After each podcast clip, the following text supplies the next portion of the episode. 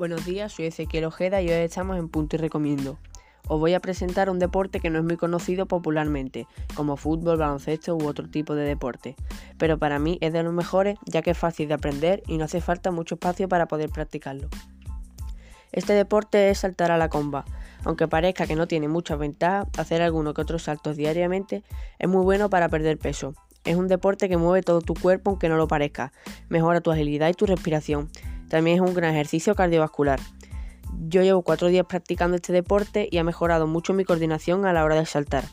Es un ejercicio que te inspira a seguir practicándolo ya que cada salto te deja con las ganas de hacer grandes trucos. A mí me encanta ya que solo necesitas una cuerda. Aunque tenga que ser especial, es fácil de encontrarla y es barata. Se puede practicar haciendo simple salto o haciendo truco. Algunos de ellos son los cruzados, que es cruzar a la cuerda mientras salta y después de cruzarla. También están los cruces dobles, que es lo mismo pero doblemente. Otro truco es el salto doble, que consiste en girar las muñecas lo más rápido posible y que pase la cuerda dos veces por debajo de tu pie. Y mi truco favorito es el mix release.